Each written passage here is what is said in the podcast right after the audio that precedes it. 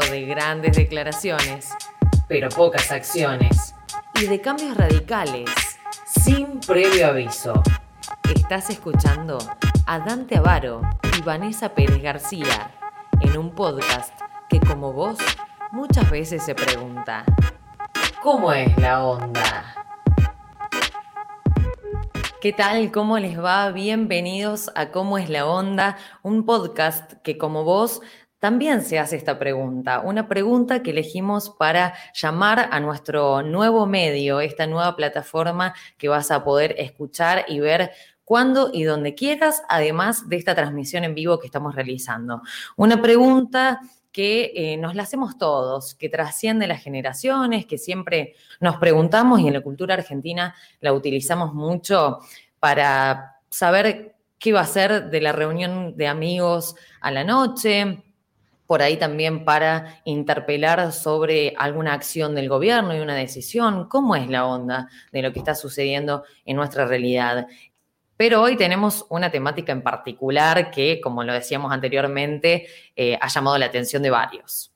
Esta idea de, que las redes sociales nos, eh, nos escuchan, nos hablan y también, uno podría decir, que actúan, se enmarca dentro de una cuestión que yo me gusta, que a mí me gusta llamar como sistemas de inteligencia artificial.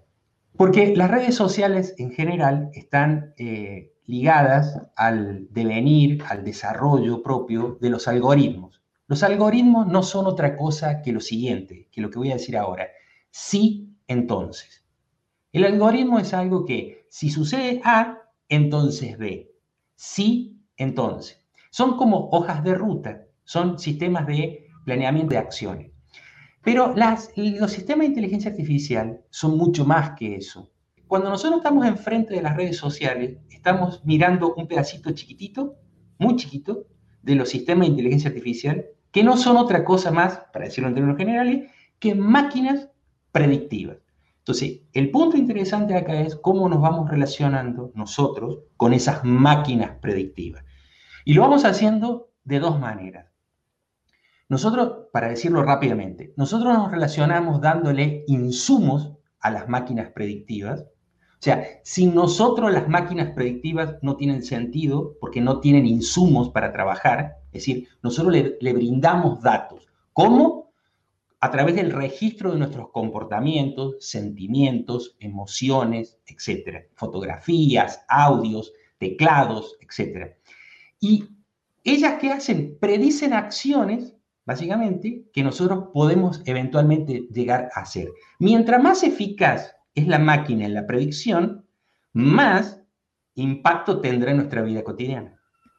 Bien. ¿Por qué hablamos de esto? Porque mm, todos estamos expuestos a las nuevas tecnologías, más en este contexto de pandemia, de encierro, donde hemos aumentado el uso de estos medios de comunicación para justamente relacionarnos con el entorno, ¿verdad? Pero eh, al utilizarlas nos encontramos con algunas realidades, como son, eh, por ejemplo, cuando hablamos, cuando deseamos eh, algún producto, cuando estamos interesados en algún tema, Muchas veces también nos comunicamos con nuestros amigos, hablemos con ellos sobre esto. ¿Y quién alguna vez nos ha preguntado si los teléfonos móviles, los celulares, nos oyen, nos escuchan, nos están vigilando, porque luego el anuncio o la publicidad de, esos productos, de esas temáticas, se nos aparecen vertiginosamente todo el tiempo eh, en las distintas plataformas, en Instagram, en Facebook, en YouTube, a modo de publicidades, de anuncios. Entonces, llega un momento que eh, nos empezamos a preguntar eh, por aquellos... claro, ¿cómo es la onda? Eh, por aquellos alcances que tiene la tecnología, eh, hasta qué punto eh, me estoy exponiendo como persona, como individuo, con mi privacidad, mi intimidad, mi identidad ante las nuevas tecnologías, ante las redes sociales, al punto de que en algunos momentos creemos que, esto es magia, ¿no? Eh, que, uy, qué casualidad, que justo yo estaba pensando en comprarme una heladera y me aparecen las publicidades de las heladeras. Es fantástico, eh, esto está al alcance de mi mano, eh, está muy bien predispuesto. Pero otras veces, cuando de repente las nuevas tecnologías ya nos etiquetan automáticamente porque nos ven en alguna foto de, de, un amigo, de un colega, ojo, ya no me parece tan fantástico eso, ¿no? Hay una discusión, hay, una discusión eh, a la cual no me voy a meter porque no estoy capacitado técnicamente, de si los teléfonos registran las voces, los ruidos en el ambiente. No me voy a meter en eso pero lo que sí te voy a decir lo siguiente. La idea que, nosotros, que nos asombra, que, uy, pensamos en un juguete y, después apareció el, juguete y todo lo demás, es por, por una simple razón. La memoria de los humanos es limitada. La memoria de los software es ampliada. De tal manera que quizás usted, el que nos está escuchando, vos, no, nos, no, registramos que en un momento pusimos en el teclado heladera o eh, mandamos un audio acerca de una heladera, etcétera, etcétera, etcétera. Entonces, lo que, eso, quiere decir que, eso quiere decir que las redes sociales son una memoria ampliada de la totalidad de los usuarios y al mismo tiempo de cada uno de nosotros. Y esto, esto que digo, que es una tontera, es algo que todo el mundo entiende, es, es de sentido común, implica un desafío enorme para la propia definición de ser humano, de agencia, de, sujeto, ¿no? Y al mismo tiempo implica algo muy importante para, para el derecho, para la ley, que ya nos meteremos en, otro momento. Entonces yo te diría que el, hecho más eh, rimbombante de esto es que uno tiene que pensar de que cada vez que interactúa con los algoritmos. Los algoritmos son un sistema de memoria, de almacenaje y de jerarquización en tiempo real de información que nos sobrepasa por mucho. De tal manera que muchos, muchos eh, eh, expertos y personajes, empresarios que se dedican a esto, lo saben perfectamente y, advierten que esa inteligencia artificial va a ser mucho más capaz que los seres humanos ahí radica el peligro que muchos advierten. Me parece que en este momento de lo que estamos conversando entra en juego justamente el valor que tenemos ante las redes sociales, en Internet, el valor que tenemos como persona y como identidad.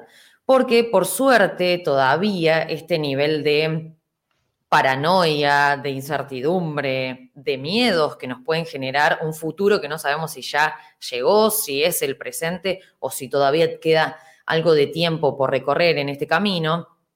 Eh, por suerte todavía nos sentimos aliviados, ¿no? al utilizar las redes sociales. Las utilizamos libremente, por ahí sin pensar en, en las consecuencias que eso genera. Subimos la foto de nuestro bebé a Instagram, Em, buscamos alguna canción linda para escuchar en Spotify, em, estamos interesados en comprar algún artículo, lo buscamos en Mercado Libre. Eh, muy libremente, sin estar pensando en todo este eh, telón de fondo que realmente nos da un poco de escalofríos cuando sí nos detenemos a pensarlo. El problema es que no estamos en esas acciones y en esas decisiones cuando nos enfrentamos al uso de Internet, no estamos valorando la información como valor económico, diría un valor económico que tiene la información, que le estamos brindando a estas plataformas.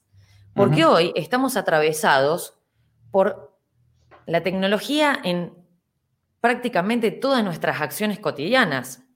Si queremos hacer una transferencia bancaria, utilizamos home banking, una tecnología. Si queremos escuchar música, utilizamos Spotify, una tecnología. Si queremos hacer algún, eh, alguna transacción económica, si queremos comprar algún artículo, utilizamos Amazon, Mercado Libre.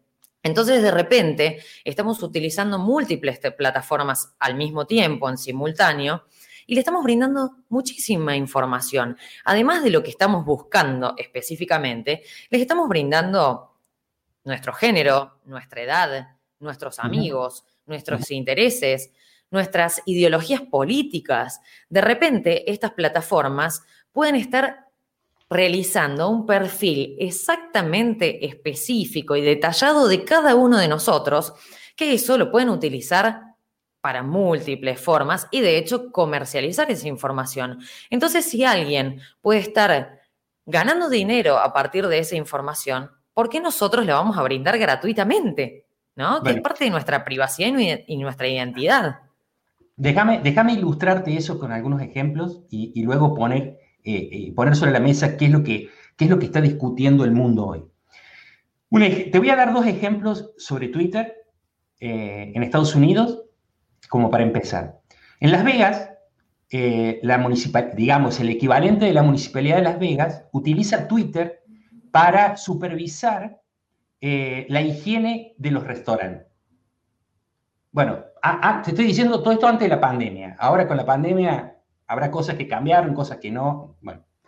Entonces ahí ves cómo una tecnología que es privada es utilizada por el gobierno, es decir, por el sector público, por supuesto que pagará un royalty por eso, y utiliza, digamos, las quejas de los usuarios sobre los negocios para hacer visitas focalizadas y corregir los errores. ¿no?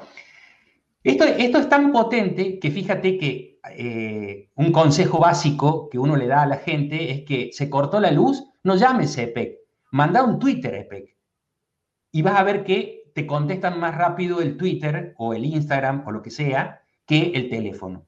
Eso se está viendo con Cablevisión. Por ejemplo, para dar un ejemplo concreto en Argentina, Cablevisión eh, tiene un nivel de respuesta muy alto em, a través de la plataforma de Twitter y mucho más que la atención telefónica.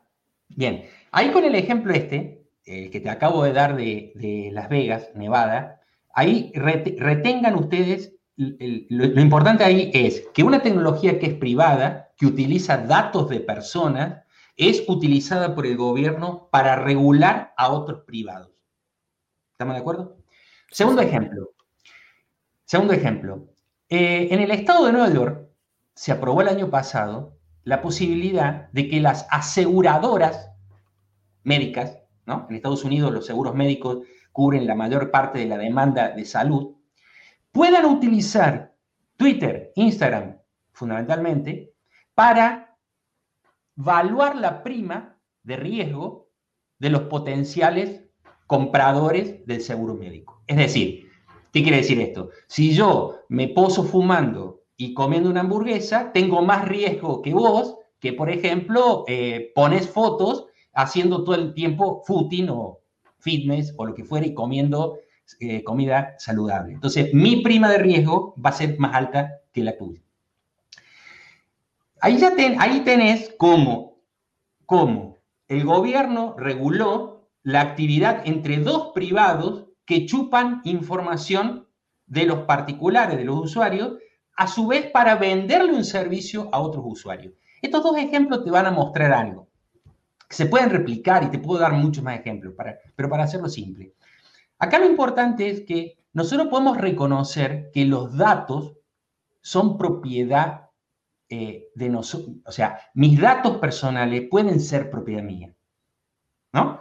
O sea, mi género, lo que yo quiero, lo que yo busco, mis ideas, mis datos más sensibles, etc. Ahora, el hecho de que sean míos mis datos no quiere decir que otro no lo pueda usar para beneficio propio. Y yo ahora te voy a dar un ejemplo viejo. La gente se enoja cuando yo doy este ejemplo. Cuando vos escuchás en la actualidad a alguien que se queja de la inteligencia artificial, lo primero que va a decir, Google es una porquería, el neoliberalismo, Facebook, Zuckerberg, eh, etcétera, etcétera, tiran todos los dardos contra ellos. Bien, ahora vamos a retrotraernos en el tiempo. Te voy a contar algo que me pasó a mí. 1989. La primera vez que me toca, 1989, que alguien me haga una encuesta en la vía pública. ¿Mm? Una señorita se para y me dice, ¿te puedo hacer una encuesta? La miro y le digo, ¿me pagas? la descoloqué, se descolocó porque nadie le preguntó eso. Bueno, volvemos a lo mismo. Nosotros damos ahí en la encuesta unos datos que son valiosos para quién? Para la encuestadora y, para el cliente de la encuestadora. ¿Tendrías que cobrarlos o, o no los estás regalando también? Acá el problema es que esto se ha hecho una bola tan gigantesca y es un mercado tan grande y ha crecido tan rápido que no podemos dimensionar qué es lo que está en juego acá. Porque aunque los datos sean míos, alguien invirtió para extraer esos datos.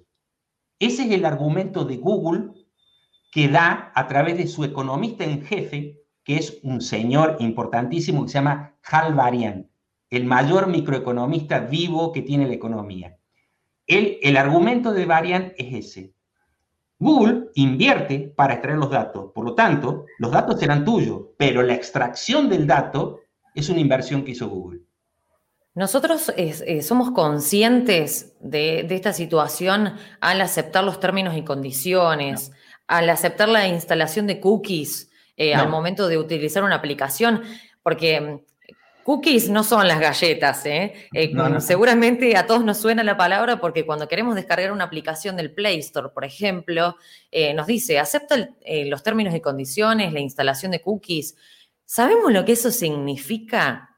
Nosotros estamos dando ciertos permisos eh, para justamente que estas grandes corporaciones los utilicen eh, para resguardarse ante cualquier em, eventual problema judicial que puedan tener.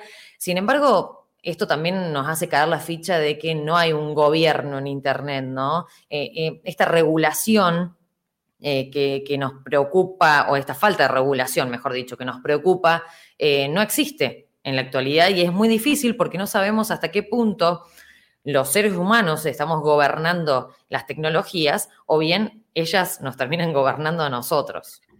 Bueno, pero mira, ahí, ya que tocas este punto, vamos a decir lo siguiente.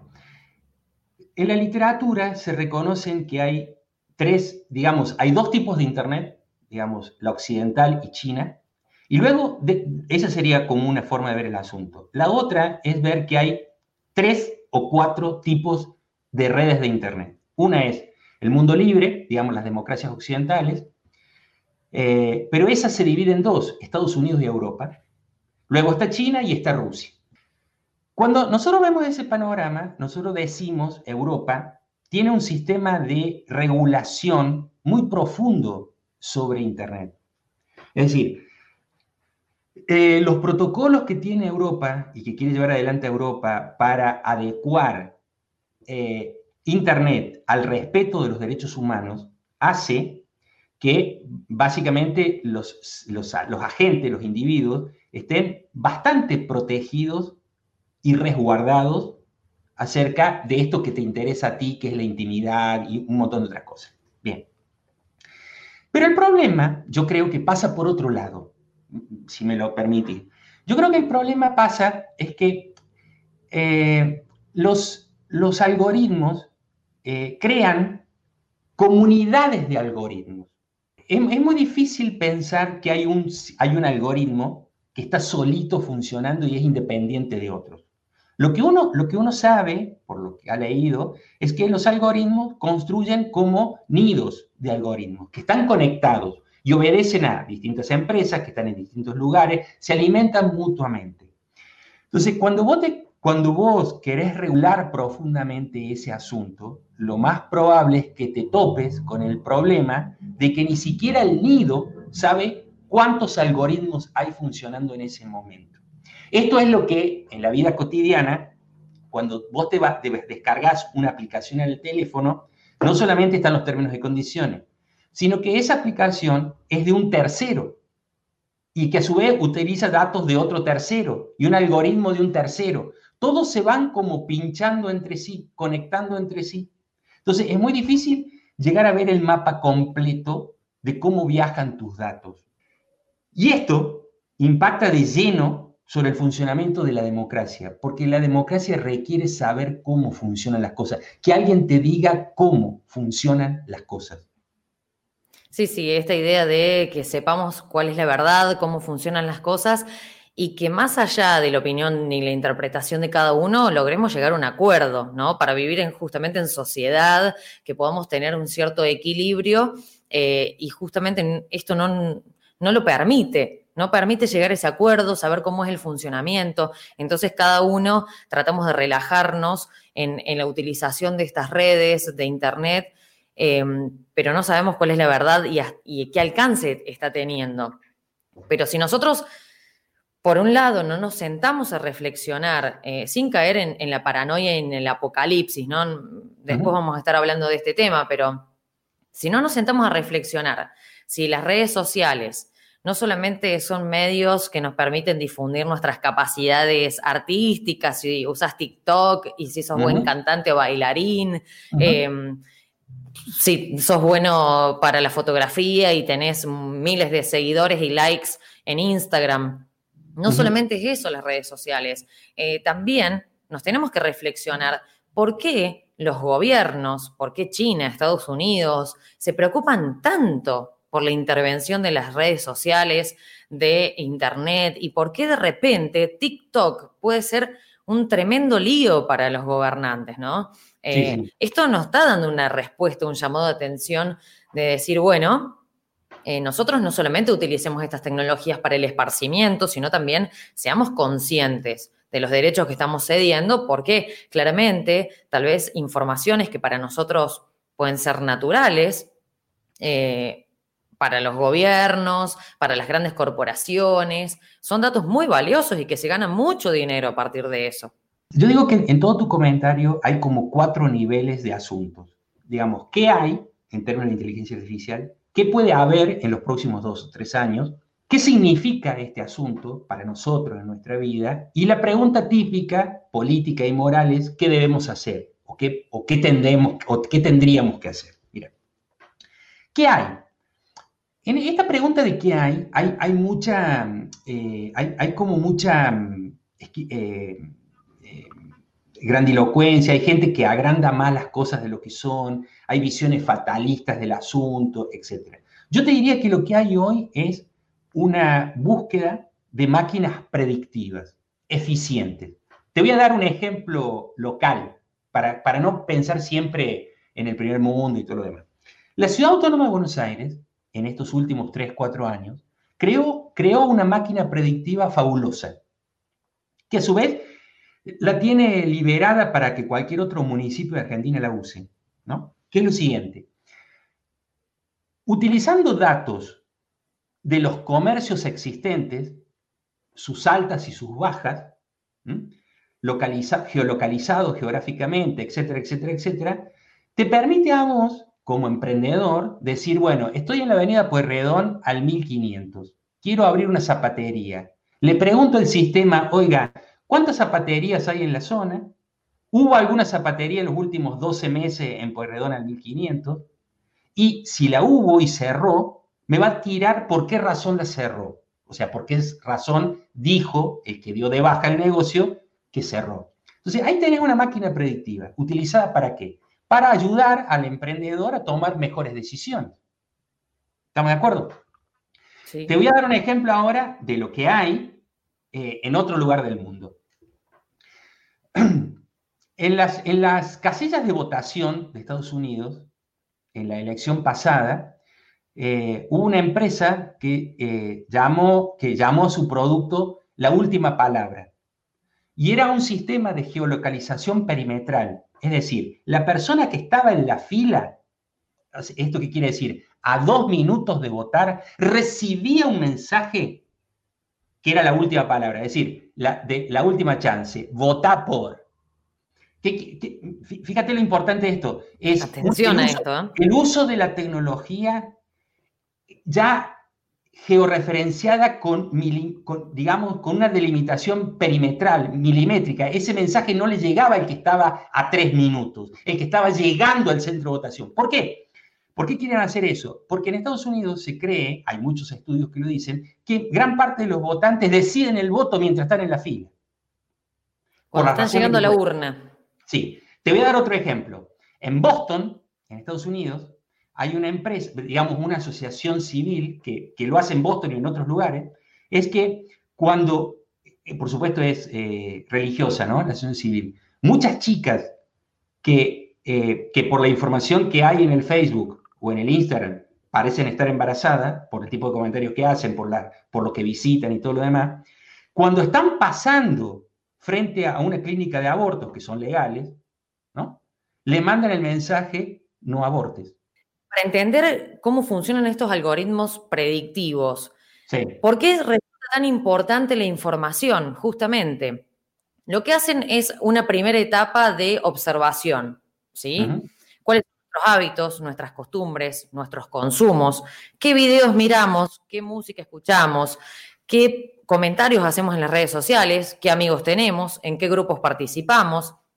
Cuando recolectan toda esa información, son capaces justamente ya de conocernos tanto, de predecir, de anticipar cuál va a ser nuestra próxima acción, cuál va a ser nuestro me gusta, cuál va a ser nuestro comentario, nuestra decisión o nuestra reacción. A eso nos estamos refiriendo con algoritmos que nos predicen. Bueno, eso se puede llevar desde ese nivel básico de uso de las redes sociales y del Internet, se puede llevar a estos ejemplos que, estamos, eh, que está mencionando Dante, ¿sí? Eh, al nivel de eh, incursionar en esa pequeña decisión que nos está pasando por la cabeza de a qué gobernante vamos a votar, si vamos a elegir por la vida o la muerte de, un ser querido, hasta esas decisiones tan importantes pueden llegar las nuevas tecnologías a intrometerse, digo, para, para hacer una traducción ¿no? de, este nivel de el presente, de lo que hay. ¿Qué es lo que, es uno podría esperar a futuro? Bueno, ustedes saben que gran parte de lo que se iba a cocinar este año de manera gigantesca era la red 5G en el mundo. Con esto de la pandemia todo eso pasó desapercibido. Pero la red, la red 5G no es otra cosa más que una especie de canal de comunicación gigantesco entre las cosas y las personas. Uno podría esperar, por ejemplo, que en los próximos dos o tres años Amazon o su par como Mercado Libre en Argentina cambien radicalmente eh, el modo de concebir el negocio. Yo te voy a, contar algo de lo que está trabajando Amazon. Hasta ahora nosotros nos relacionamos con un negocio de qué manera. Yo voy al negocio, compro y me vende el producto. Amazon está trabajando en mejorar la maquinaria predictiva para hacer exactamente lo inverso. Yo te envío el producto y después vos me pagas. La gente en Argentina se va a reír de esto porque va a decir, nadie lo va a pagar tiene que ver con otros niveles culturales, con, digamos, con otras culturas, con otras formas de conseguir los negocios, etcétera, etcétera. Pero la idea acá de Amazon, más allá de lo anecdótico, digamos, de la salida argentina, el chiste que podemos hacer, lo acá lo importante es que concibe el modelo de negocio totalmente diferente. Yo te envío el producto y estoy tan seguro que te va a gustar que vos lo vas a comprar en el momento que te lo entrego. Entonces, si vos me preguntas qué se viene, se van a venir grandes cambios creo yo, profundos cambios debido a las máquinas predictivas en la forma de relacionar compradores y vendedores, por ejemplo. Pero además, y con esto te, devuelvo la palabra, está la visión de la economía de la atención. Eh, digamos, la, la inteligencia genera una nueva visión económica del mundo a través de esta idea de ser consumidores de objetos que sería impensable antes haber producido sin este nuevo sistema de inteligencia artificial. Es, esto se le llama como economía de la atención. ¿Por qué? Porque el negocio de las empresas es mantenerte atento. Esta idea de que un flash en Instagram que dure un minuto es muy largo, no, te puede, no, no capturo tu atención. La atención es de 12, 12 segundos. Eso se llama economía de la atención. Hay una dualidad, quieren que nos movamos y al mismo tiempo que nos quedemos quietos. Y esto es bien interesante por, lo siguiente. Eh, todo el mundo recordará, quizás de los que nos están escuchando, que Foucault hizo popular el famoso panóptico en esta idea de que hay un lugar, un gran hermano, digamos, que ve todo, lo ve todo todo el tiempo, pero eso funciona en la medida que el panóptico clásico, vos no te moves, vos estás aislado, la idea de aislamiento. Las nuevas tecnologías funcionan exactamente a la inversa. Para que la tecnología funcione, vos te tenés que mover. Digamos, el GPS sería una tecnología inservible si vos no tenés un auto y te movés. ¿Mm? Eh, vos pensás en todo, si no te mueves, no tiene sentido el traqueo, buscar los datos, cuantificar y todo lo demás. Entonces, lo, grandioso de este periodo de la historia es que esta tecnología permite controlar y al mismo tiempo generar el mayor movimiento de la historia del ser humano. O sea, como nunca antes te incentivan a moverte, moverte en sentido figurado, ¿no? Hacer cosas, ¿no? Moverte. Y al mismo tiempo intentar controlarte. Bueno, eso yo creo que, que, se da a raíz de que si bien nosotros podemos estar haciendo diferentes acciones de nuestra vida, como ser un esparcimiento a través de Netflix, de Spotify, como es escuchar música, mirar una serie, como eh, una, un trámite bancario, por ejemplo, de nuestra rutina, de nuestra profesión, más allá de que nos estamos moviendo, incluso de lugar, ¿no? En un lugar a otro, como vos mencionabas el GPS. Sin embargo, no nos olvidemos de que hay algo que sí se queda quieto y es el teléfono móvil. Que el teléfono móvil lo llevamos a todos lados y nos acompaña en, nuestra vida cotidiana. Somos totalmente adictos ya prácticamente al teléfono. Cuando eh, en Argentina se usa mucho esta broma de decir, bueno, salgo de mi casa, ¿qué llevo?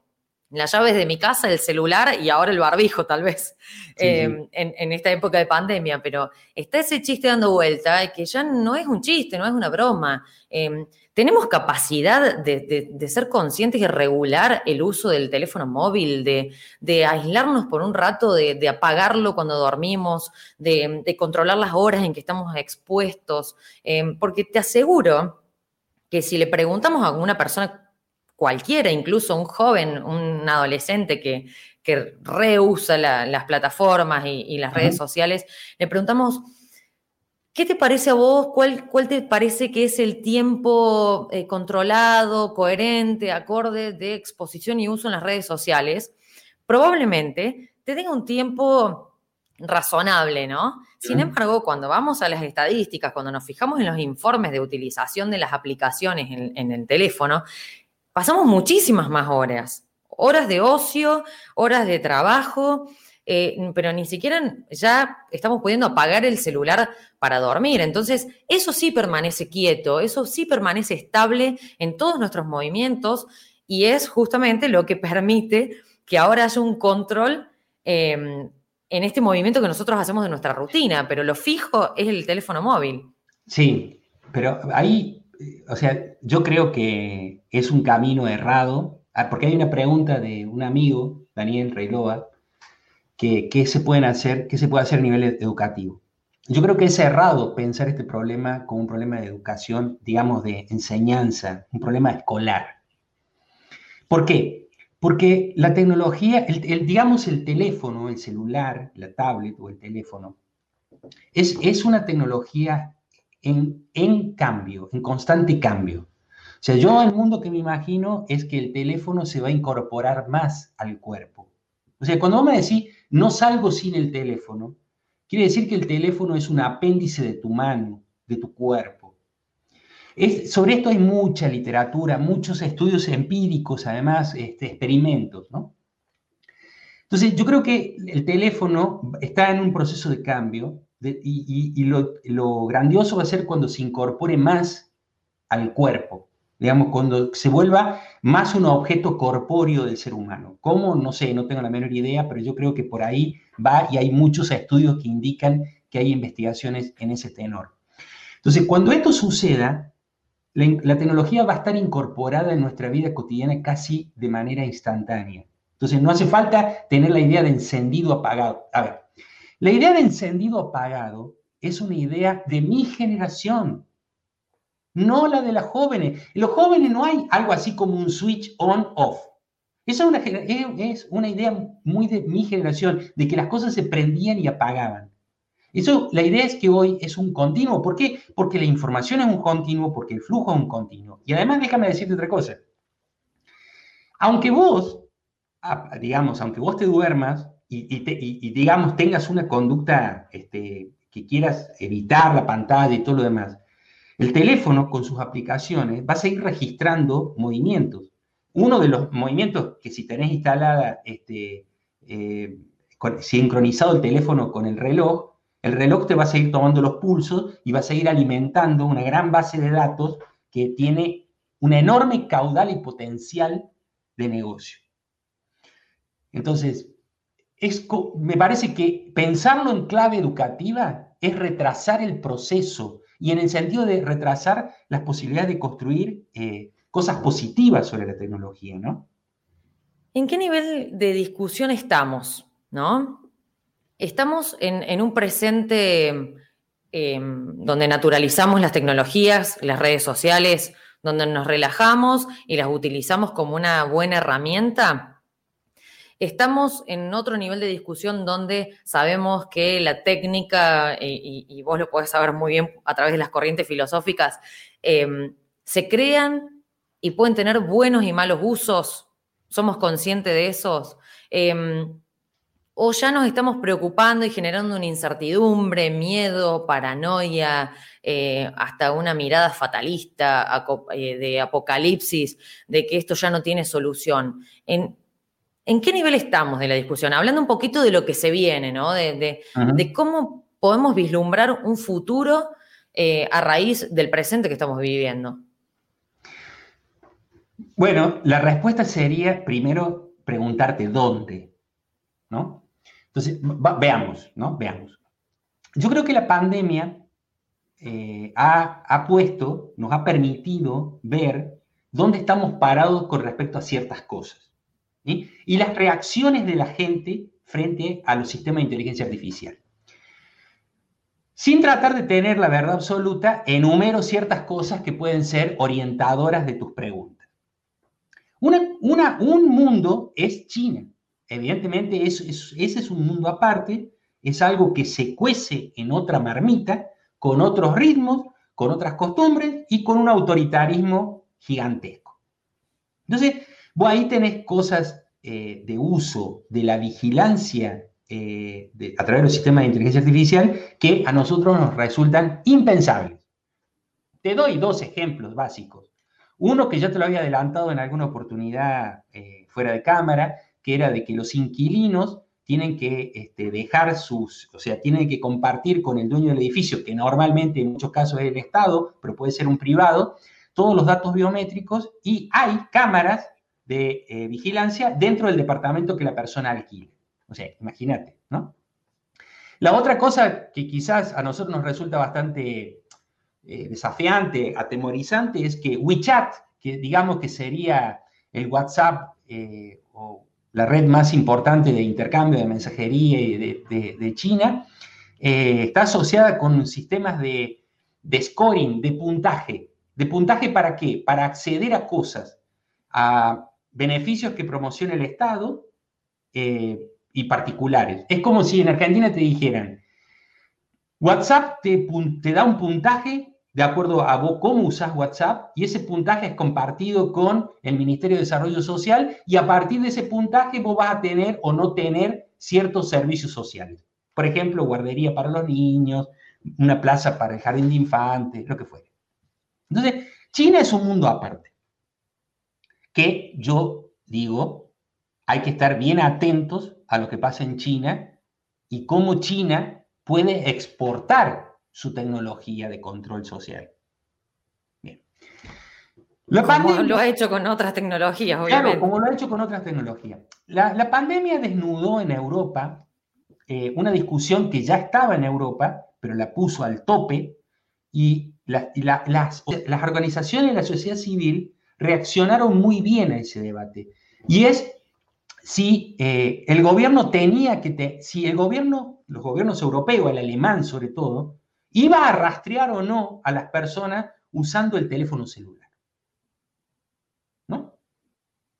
Algo que, por supuesto, no, logró discutirse nunca en China porque dieron por sentado de que eso lo hace todo el tiempo. Entonces, pero en Alemania eso se discutió y se discutió en toda Europa y se organizaron muchas mesas de trabajo de expertos, de organizaciones de expertos, y ahí me parece que Europa nuevamente vuelve a poner pica en Flandes y dice, la democracia tiene que ponerle un límite al Estado para entrometerse en la vida de las personas.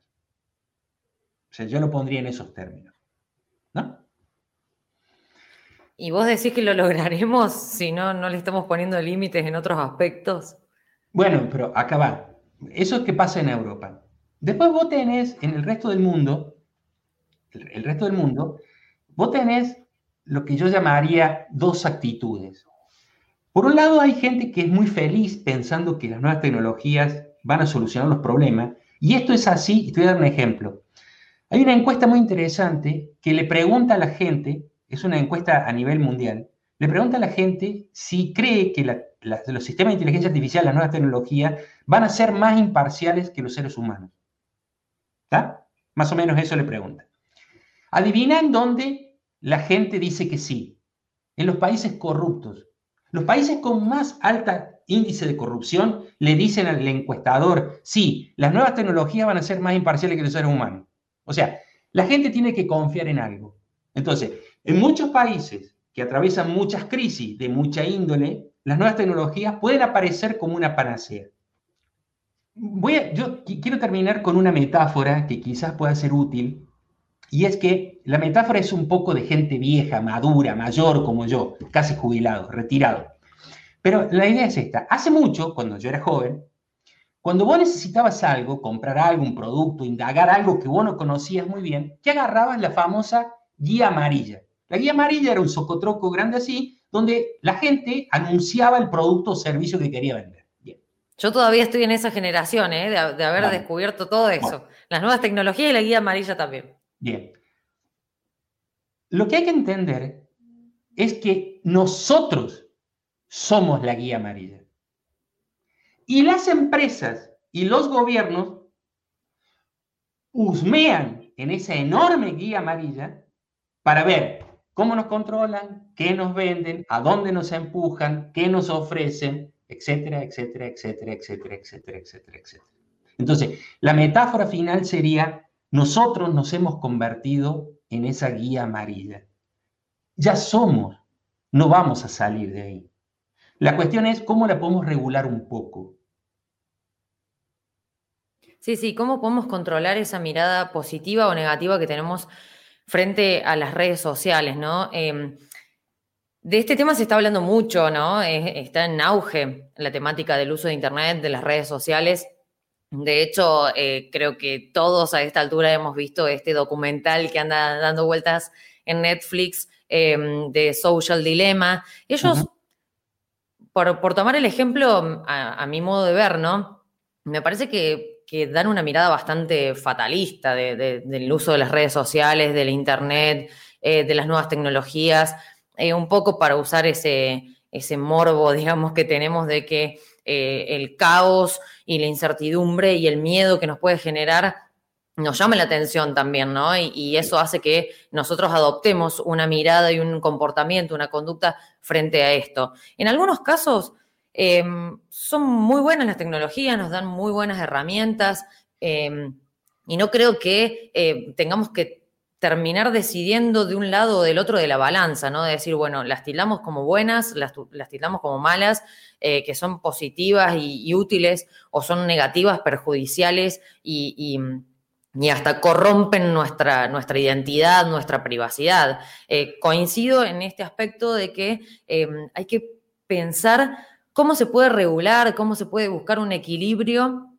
Porque en muchos casos las necesitamos. De hecho, este podcast eh, nos ayuda en las tecnologías gracias a que podemos transmitir en vivo y estar eh, eh, a distancia y en, remoto, pero en tiempo real.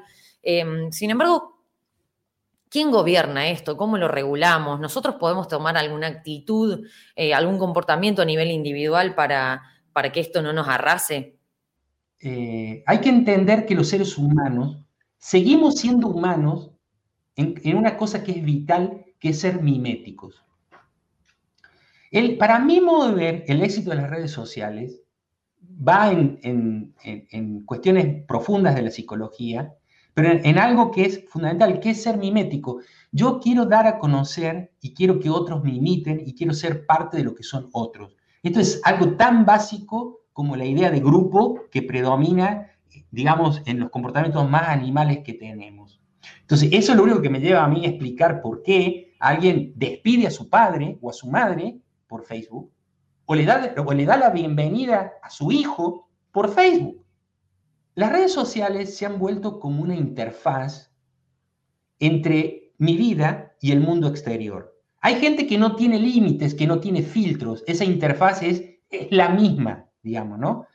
Eh, y hay gente que tiene un poco más de interfaz en eso.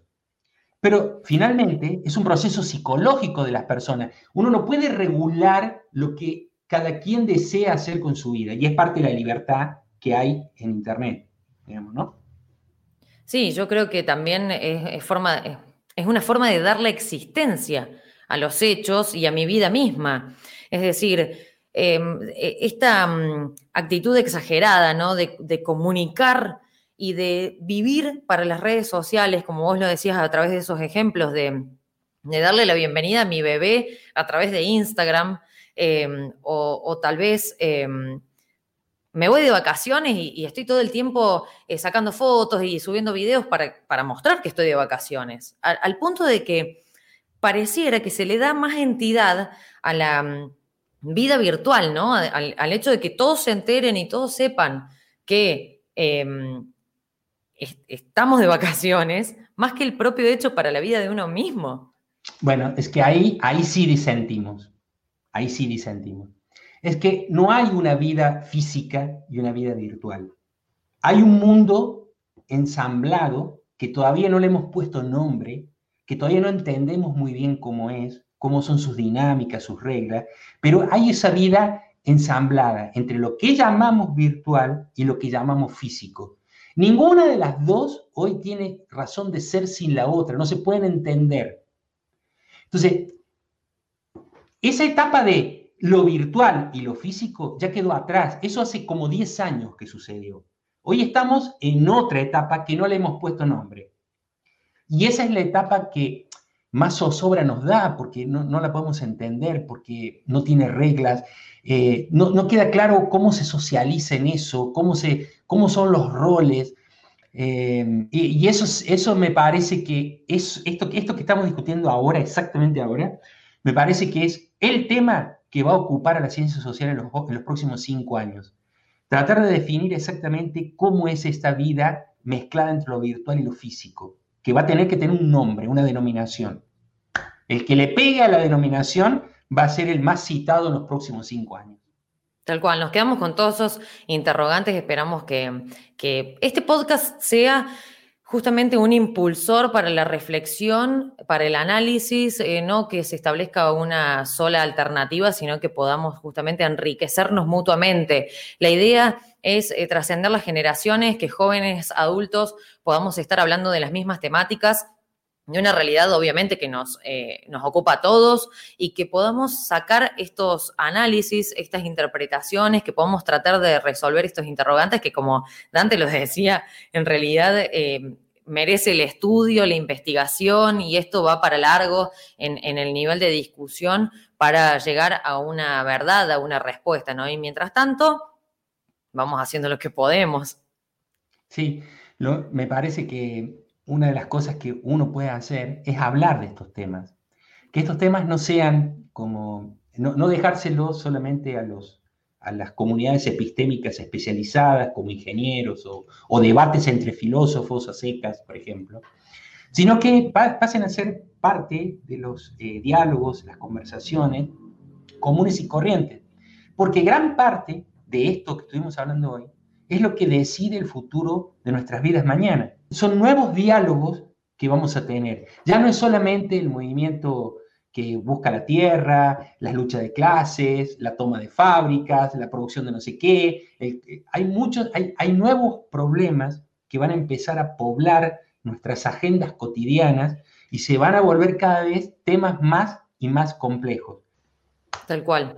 Y eso no solamente eh, lo podemos ver por parte de las grandes corporaciones privadas, sino también por las públicas. De eso vamos a estar hablando un poquito en el episodio número 2 de cómo es la onda, preguntarnos justamente cómo es la onda en, en esta contradicción que tenemos de querer un Estado, un gobierno presente, que intervenga, que se haga cargo, que tenga responsabilidad y sin embargo que no se intrometa, que no sea metido, que no sea nuestro amigo, que no se la crea en algunos aspectos.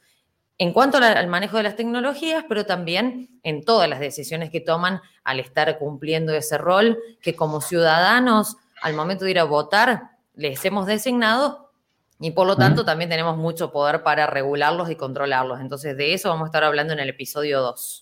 Así es.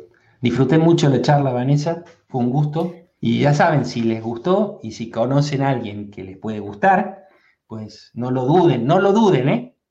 Mándenle un mensajito a su amigo, amiga, familiar, colega, y le dicen ahí hay un par de gente que está tratando de hacer, colocar un granito de arena en la discusión.